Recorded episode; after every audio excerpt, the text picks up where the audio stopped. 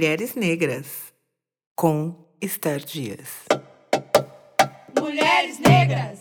Oi, estamos aqui hoje com a Jaqueline Moraes Teixeira. A Jaque é uma mulher muito maravilhosa, foi minha professora. Ela tem mestrado e doutorado em antropologia social pela USP, graduação em ciências sociais pela USP, em teologia pelo Mackenzie e está fazendo também o pós-doutorado também na USP. Suas pesquisas são ligadas principalmente à religião e também à presença feminina na igreja.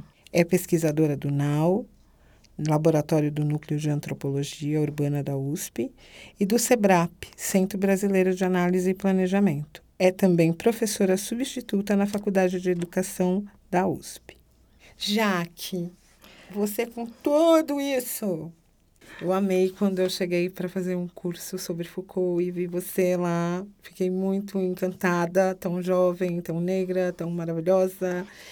E eu queria te perguntar quem é você, Jaqueline Moraes Teixeira. Já começou com pergunta difícil, né, Esther? Bom, é, olá a todas, todas e todos que acompanham. É, eu agradeço muito a Esther pelo convite, é um privilégio, né? Já tem um tempão que a gente está tentando se encontrar para fazer isso. É, foi uma honra é, ter recebido a Esther no curso sobre Foucault e Butler, né? Foi um curso que foi na ação educativa, que é um espaço muito, muito importante para a gente, tal, para pensar educação e essas questões todas de resistência importantes que a gente está tentando pensar nesse período, nessa conjuntura política atual. Já começo dizendo que Esté faz uma pergunta muito difícil. e como ela mesmo né, justificou, é, a gente se explica muito pelo que a gente faz. Né? E é óbvio, né? Como mulheres negras, principalmente, a gente só consegue legitimidade social e, e visibilidade pública conseguindo se projetar profissionalmente ou projetar as nossas atividades, né? Conquistando legitimidade a partir das nossas atividades. Então é sempre muito difícil a gente pensar numa fala para além desse cerco todo que acaba se constituindo, né? Enfim, é um corpo que tem que carregar muita coisa para continuar vivendo, né? Para lutar pelo seu direito é, de vida né, e, e de viver bem. É, bom, eu sou libriana. é, nasci, de, nasci na cidade de Piracicaba, uma cidade aqui do interior de São Paulo, mas sou da primeira geração né, de pessoas é, que vieram para São Paulo. É, a minha família é nordestina dos dois lados, nordestina por parte de pai, nordestina por parte de mãe. Bom, como antropóloga, eu acho que eu teria muita dificuldade de não pensar em mim ou nesse meu ser sem de alguma maneira pensar um pouco como é que está totalmente relacionado ao meu à minha história familiar, né, a essa relação de história familiar e nascimento e o modo como a minha socialização se deu, né? Isso que é um maravilhoso. Eu sou né, uma mulher negra, me considero uma mulher negra. É, sou uma negra de pele clara, né? Então também tem é, os desafios e alguns privilégios que eu reconheço dessa, dessa posição. E sou filha de um casal interracial.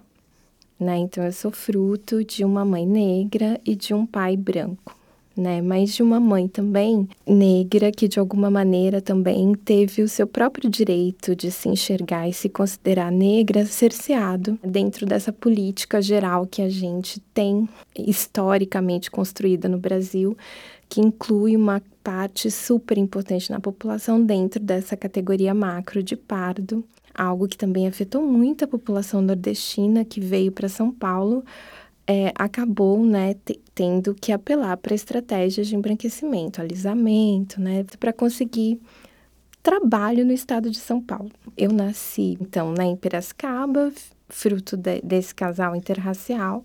Minha mãe é baiana, meu pai é cearense. E é bem interessante, né, então, porque de alguma maneira também a minha própria é, conjuntura familiar representa um pouco o próprio perfil étnico-racial desses dois estados, né? O estado do Ceará tem uma população que pode ser considerada branca e o estado da Bahia, que majoritariamente tem uma população negra. Meus pais são evangélicos, eu é, sempre fui evangélica, cresci numa igreja evangélica, numa igreja batista. Meus pais não são evangélicos de nascimento, eles são evangélicos de conversão, né? É, eu, dos dois lados eram famílias católicas, né? Envolvidas nessa dinâmica nacional do catolicismo popular e que de alguma maneira a própria experiência de migração também se constituiu numa experiência de conversão. A minha mãe se converteu e, chegando em São Paulo, começou a frequentar a Igreja Batista, uma igreja que fica bem aqui na região central até hoje, né, na Praça Princesa Isabel. Ah, já fui nessa igreja. É. Tem um coral maravilhoso. É, e, um e também um órgão de, é, tubos. Maravilhoso. É, meus pais casaram nessa igreja. É, a minha mãe, ela é, começa, então, ela aprende a ler nessa igreja, né? Então, quando ela vem para São Paulo aos 16 anos, ela ainda não é alfabetizada, não tinha passado por um processo de escolarização, né? E aí, então, a experiência de conversão vai ser super importante nesse sentido. É né, a partir dessa relação com a igreja que ela consegue aprender a ler, né? Então, ela começa a frequentar dentro da igreja uma espécie de aulas de Mobral, alguma coisa assim que fazem com que ela comece a ler. E isso, de alguma maneira, acaba sendo importante para esse ingresso no mercado de trabalho, né? Ela, então, tem uma trajetória muito forte, né, como uma mulher que desde criança vai trabalhar nessa dinâmica de casas de família, né, vem para São Paulo um pouco nessa dinâmica e aprender a ler a partir dessa relação com a igreja abre um novo espaço para ela de trabalho, que é trabalhar nas fábricas e tipografias, né? Uau. Então, de, de se tornar de alguma maneira uhum. uma operária. Sim. Né? Então, essa transição é, do trabalho doméstico né, para o operariado, que de alguma maneira né, simbolizou na trajetória dela uma ascensão, é uma transição que vem muito permeada pela experiência religiosa né, e pelo modo como essa experiência religiosa permite com que ela seja alfabetizada, né, e a partir daí então possa, em meados da década de 70, concorrer a determinados trabalhos que exigiam uma alfabetização mínima Sim.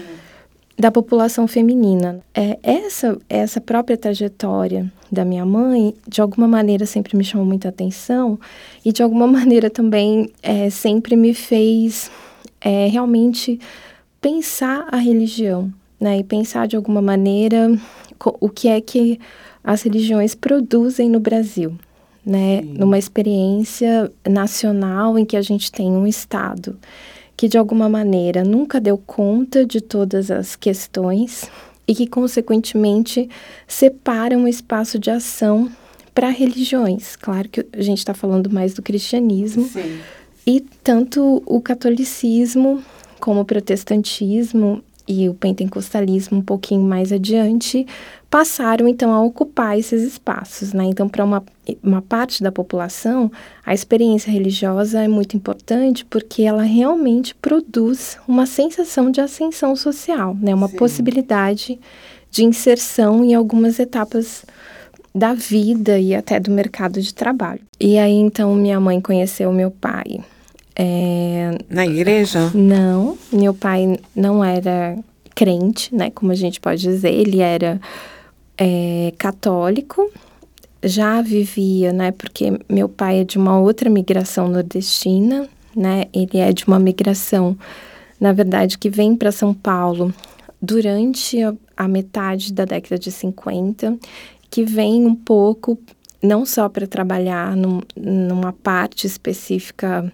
é, da cana-de-açúcar, mas também para ser o, o grosso é, da força de trabalho no estado de São Paulo. Meus avós, então, migram ainda muito jovens, de navio, então, uma migração que não acontece por terra, porque ainda não tinha É, não tinha as rodovias. É, exatamente, todas. que essa, essa ampliação das rodovias é uma coisa que vem posterior, né, entre os anos 60 e os anos 70, e é essa ampliação das rodovias que vai produzir essa segunda onda migratória nordestina nos anos 70.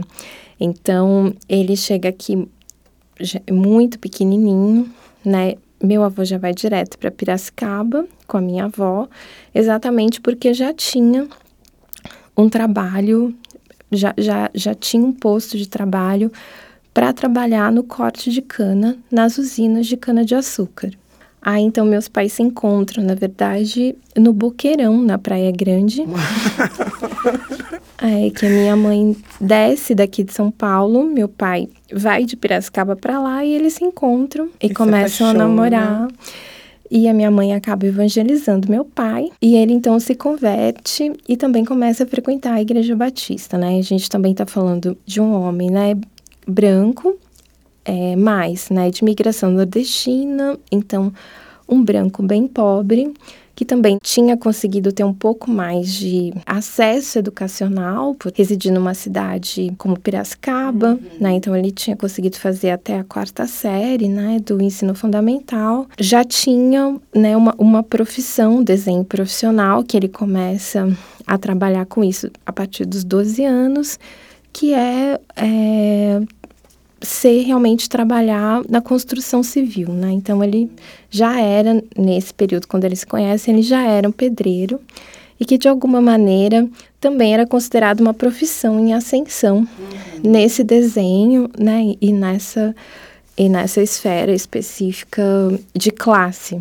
Eles se mudam para Piracicaba e eu nasci nesse contexto. Eu tenho então uma família muito grande dos dois lados, né? Meus pais não tiveram muitos filhos, somos só eu e minha irmã. Mas meu pai tem 10 irmãos e a minha mãe tem 23.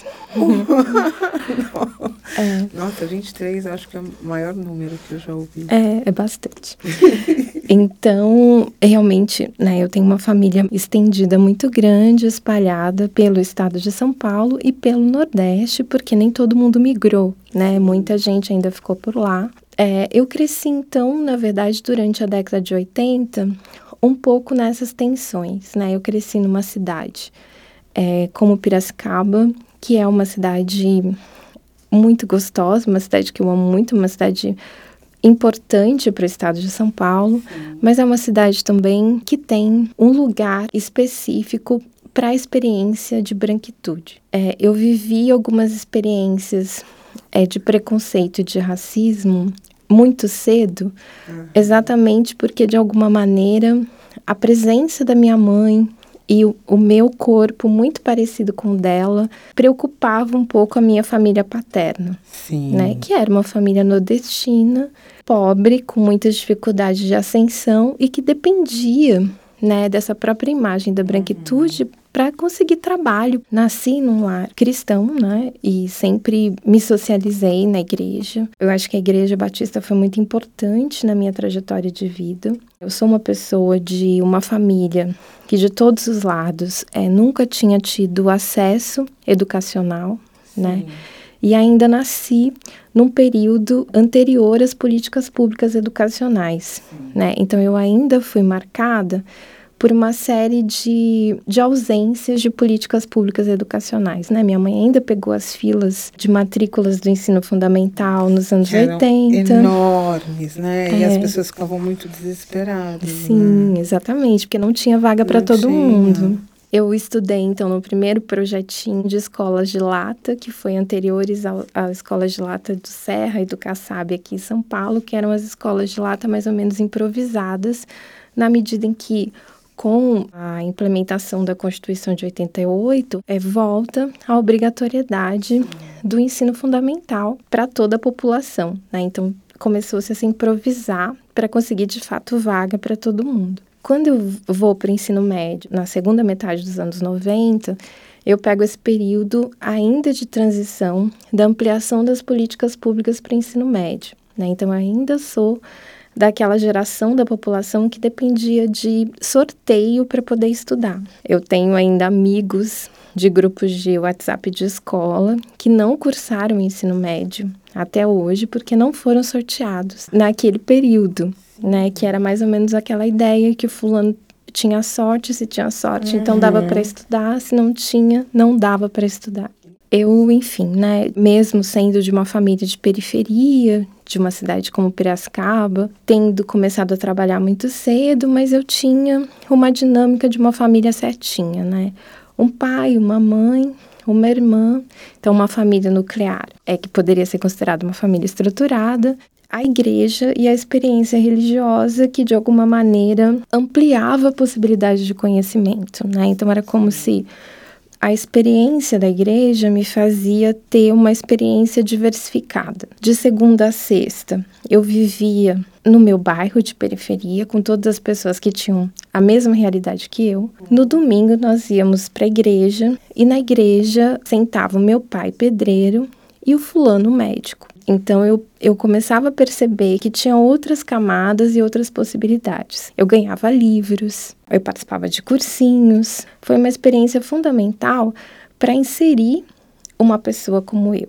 A de alguma maneira conseguir vislumbrar e desenvolver a paixão e a necessidade de estudar, com uma trajetória educacional totalmente diferente da trajetória educacional familiar e das pessoas que viviam no mesmo bairro e que viviam na uhum. mesma região. Essa foi uma outra questão também que foi também de alguma maneira é, me colocando a centralidade, a necessidade de pensar, entender é, essa posição política das religiões no Brasil né? E esse sujeito que é produzido nesse sentido. Eu sempre fui muito apaixonada por humanidades, leituras, por trabalho com pessoas, por questões sociais.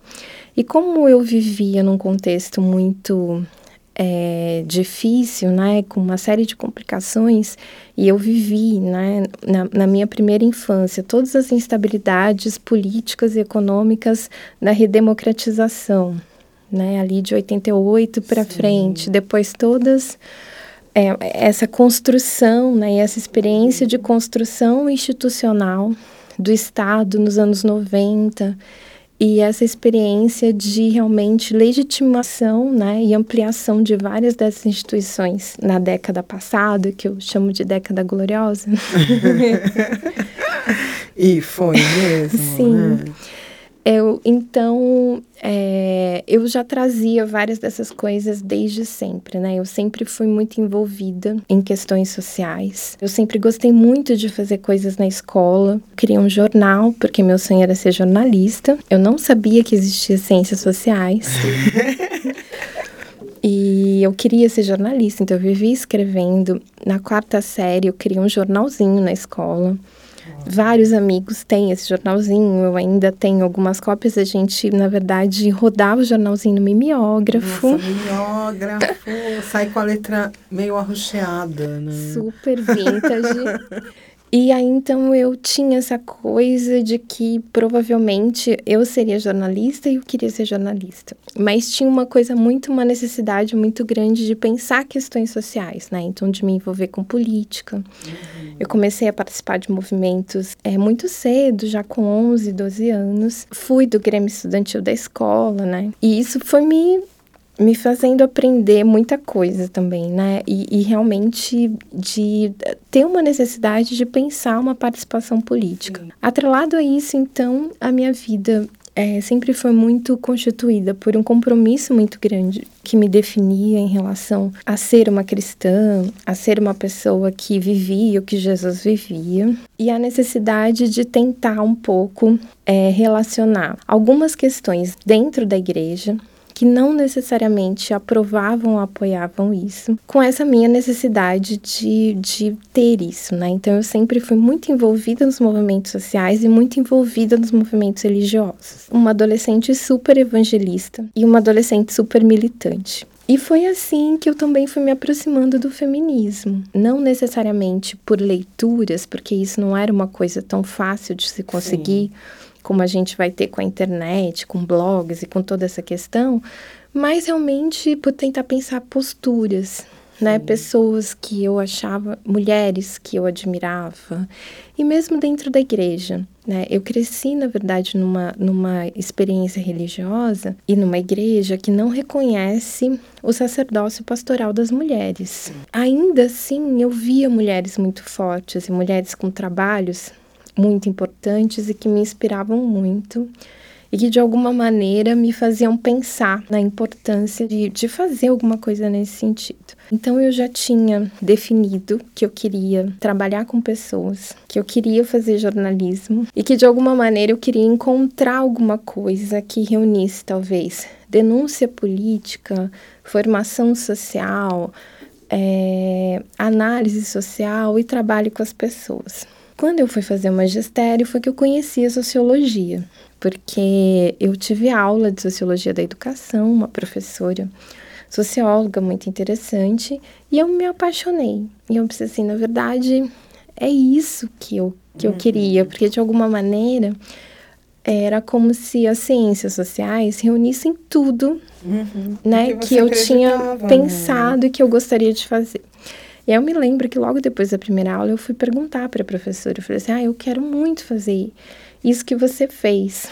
Aí ela me falou, eu cursei Ciências Sociais na Unesp, mas eu tinha também uma necessidade muito grande dessa questão do movimento religioso. E como uma mulher de trajetória evangélica popular, eu fui também sendo levada para a trajetória missionária. E foi isso que foi, na verdade, durante o próprio ensino médio, o magistério, me conduzindo para a teologia né? E realmente me fazendo pensar que o que eu devia realmente estudar era a teologia e de alguma maneira também estudar ciências sociais e dentro das ciências sociais antropologia, porque eu acreditava que era possível se eu estudasse antropologia, eu ia aprender a fazer missões sem aculturar. Ah, que maravilhoso. Que eu ia aprender a respeitar as culturas. Uhum. E aí então eu pensava muito nisso, assim, vou fazer teologia e vou fazer ciências sociais. Tentei ciências sociais no vestibular, não passei. Estava no ensino médio, trabalhei, né? Comecei trabalhando primeiro numa experiência de lanchonete, né, com os meus pais.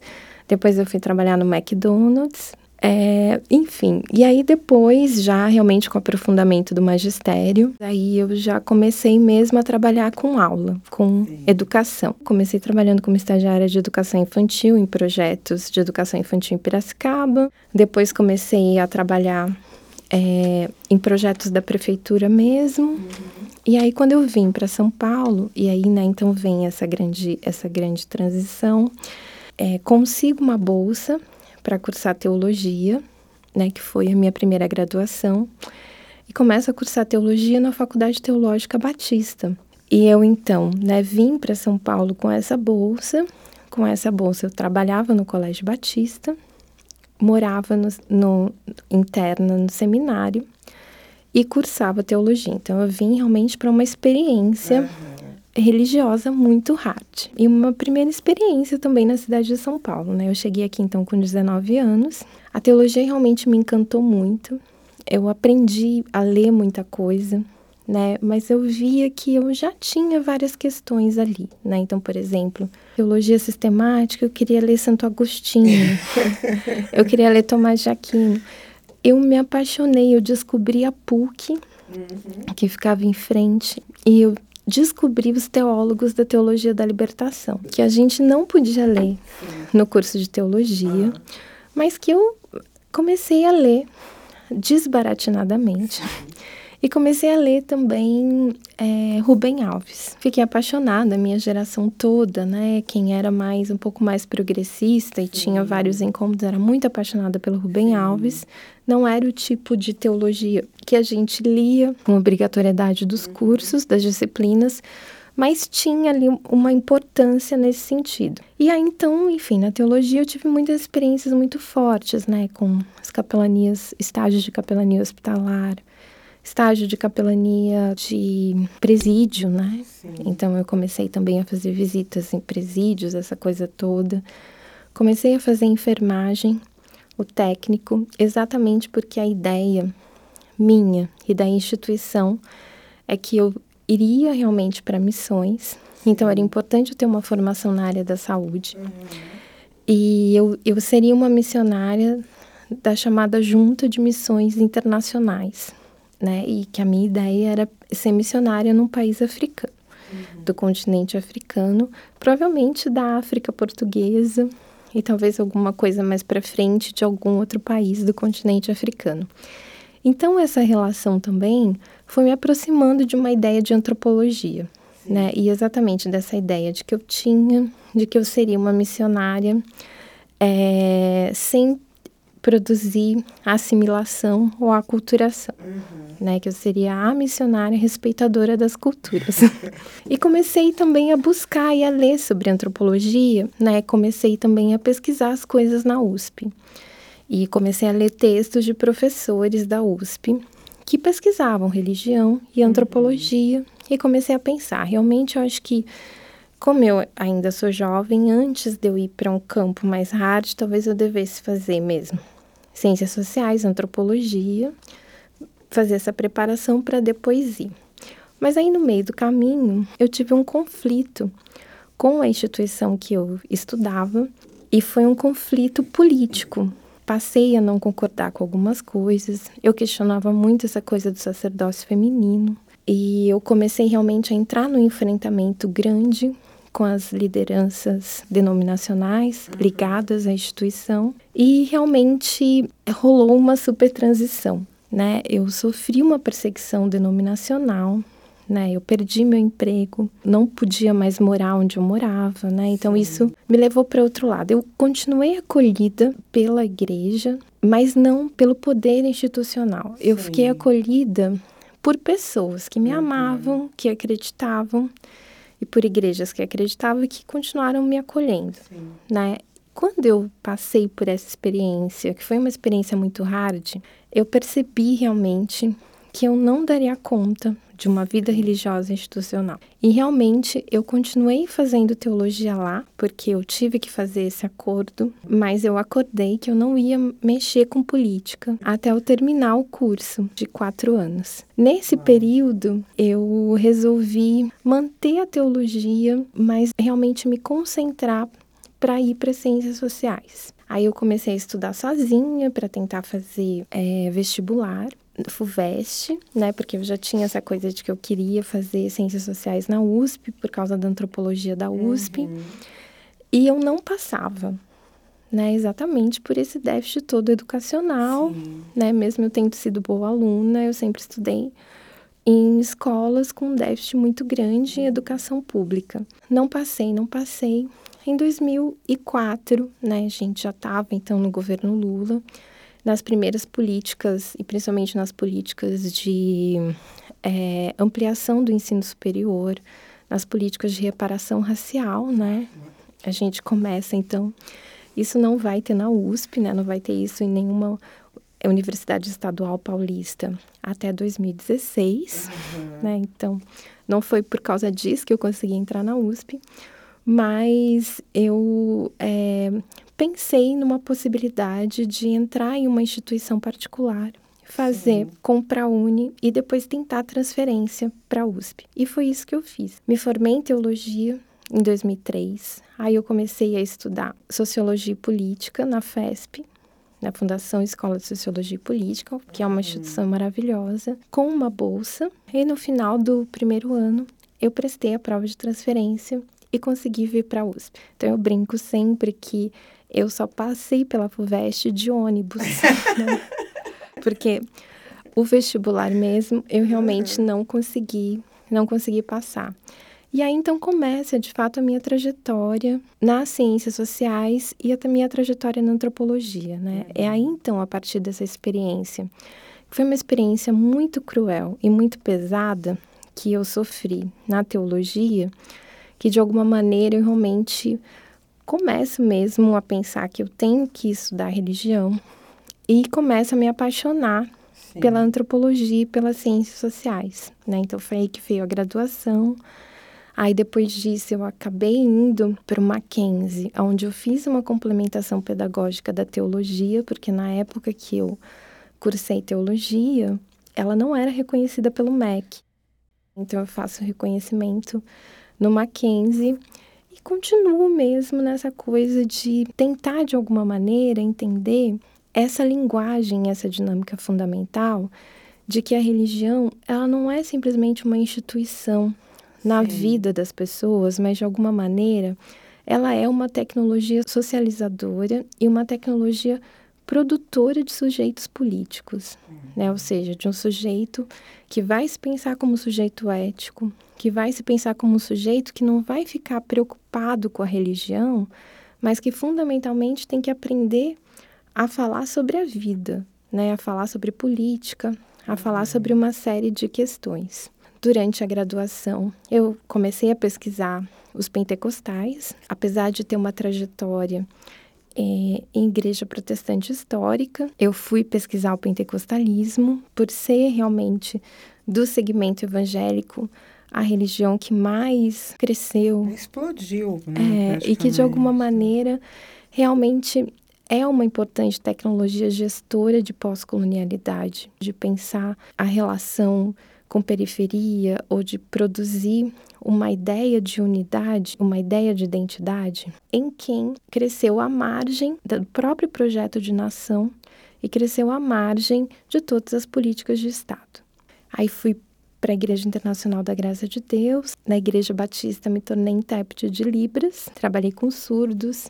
Quando eu cheguei na USP, havia um projeto em parceria a antropologia e a linguística, e eu fui bolsista desse projeto. Depois, então, foi no mestrado e no doutorado que realmente entrou essa intersecção entre gênero e religião. Segundo o censo 2010, todas as nossas denominações religiosas são majoritariamente frequentadas por mulheres, independente de qual seja o segmento religioso, do cristianismo às religiões de matriz africana, existe uma uhum. presença majoritária de mulheres, mas de todos os nossos segmentos religiosos, o segmento que mais concentra mulheres é o pentecostalismo, o segmento que mais concentra as mulheres negras. Por isso que tem essa questão fundamental e que é óbvio que a gente tem que entender para pensar uma linguagem né, que insira essas mulheres, que as constituam sujeitas, independente da adesão e da conversão religiosa. Sim. Né? A gente, na verdade, tem uma, uma trajetória, uma estratégia, que é um país que não dá conta e que empurra para as margens uma parte majoritária da população e essa acaba sendo acolhida pela religião, que de alguma maneira vai fazer esse trabalho de produção de política pública é, e principalmente de acesso educacional. Sim. Quando eu comecei o mestrado em 2010, a necessidade realmente de tentar entender essa, essa produção né, de sujeitas, mulheres evangélicas. Nessa ideia mesmo de tentar, de alguma maneira, entender uma dinâmica e produzir um lugar é de fala que não está referenciado pelo modo como essas grandes instituições, como por exemplo a bancada evangélica, de fato é, ressonam essas vozes. Né? São mulheres com outras experiências, são mulheres que sofrem com é, a experiência é, de violência do Estado, uhum. que perdem seus filhos também Sim. pela violência policial, são mulheres que sabem que o Estado não está lá, são mulheres protegidas por pastoras, né, que apanham dos seus maridos. Uhum. Então, de tentar de alguma maneira entender é, a, a fala dessas mulheres, Sim. né? Porque é que, mesmo reconhecendo limitações e problemas, elas se pensam a partir dessa relação uhum. e desse lugar religioso. Né? Elas se constituem e se veem a partir desse lugar religioso. É um, um classismo acadêmico a gente dizer que essas mulheres são alienadas, de que essas mulheres não sabem o que estão fazendo. A gente tem uma história é, de, de produção de conhecimento que faz isso o tempo todo com essas pessoas, que sempre disse que essas pessoas eram alienadas, que elas eram mal educadas e que elas não tinham condições de falar por si. E de alguma maneira a gente está nesse embrulho todo político também por causa disso. A partir dessa minha experiência toda, né, de vida e que de alguma maneira eu acredito né, é, me colocou numa posição, talvez, de uma certa sensibilidade para tentar ouvir e para tentar entender exatamente porque eu reconheço nessas trajetórias, né, Sim. coisas que eu já passei, uhum. né, e que marcam, eu realmente achei que era importante me colocar isso como uma questão, né, e tentar de fato realmente pensar pesquisas, né, que constituíssem metodologias que ajudassem a entender essas falas, Sim. né, e que de alguma maneira desse visibilidade também para essas falas, né, a partir do que elas estão dizendo. Então, acho que isso sempre foi uma questão super, super importante. Isso te fez. Exatamente. Né? Isso te faz. Uhum. Ai, gente, muito maravilhoso! não, eu fico pensando, porque minha família toda é evangélica, uhum. né? Eu não sou, mas a minha família toda é. E se não fora isso, muita coisa que minha família passou não, não teria passado como passou, uhum. né? Eu mesma, quando eu me queimei, eu, eu lembro que minha mãe sempre dizia: você vai ficar boa, tem 80 igrejas orando, orando, por você. Então, assim, como mulher, como mulher de fé, eu tenho muita uhum. fé. Isso me construiu. A escola dominical foi incrível. Mas, assim, quando eu quis levar minha filha para a igreja, eu pensei três vezes. Uhum. Né? Uhum. Se não dez ou vinte, e ela não foi. pensei e achei melhor. Mas eu não, não tenho como dizer que da minha criação, da minha, do que me constitui, isso não foi maravilhoso. Principalmente pelos amigos que eu tenho até hoje, que é uma família, os amigos mais antigos, vêm desta sociedade Sim, é. que te coloca num lugar que tem uma diversidade, e né? ao mesmo tempo não. E às vezes tem, ao mesmo tempo não. E eu comecei Sim. a trançar meu cabelo, eu tinha 13 anos. Uhum. E eu ia pro, pro movimento dos cadernos negros, mas a igreja era outra linguagem. Uhum. Aos 17, quando eu levava crianças do curtiço para a igreja, a maioria da igreja não gostava, né? Então, assim, é, é, é louco isso, né? Mas é, me constitui também. Nossa, eu amei saber tua história. Ai, que bom. Amei saber a história dos seus pais. E, e acho que é, nós, mulheres negras, é para isso é para a gente contar a história que a gente não conta. Sim. Né? Uhum. Porque você vai falar. A educação, a tua formação está em você, mas uhum. você está além dela. Sim. Né? E eu amei, eu amei muito, muito, muito, muito, muito. Ai, que bom. Eu agradeço e, muito o convite. E foi uma honra te receber. Imagina, uma honra, a honra é toda minha. Imagina, fiquei muito feliz.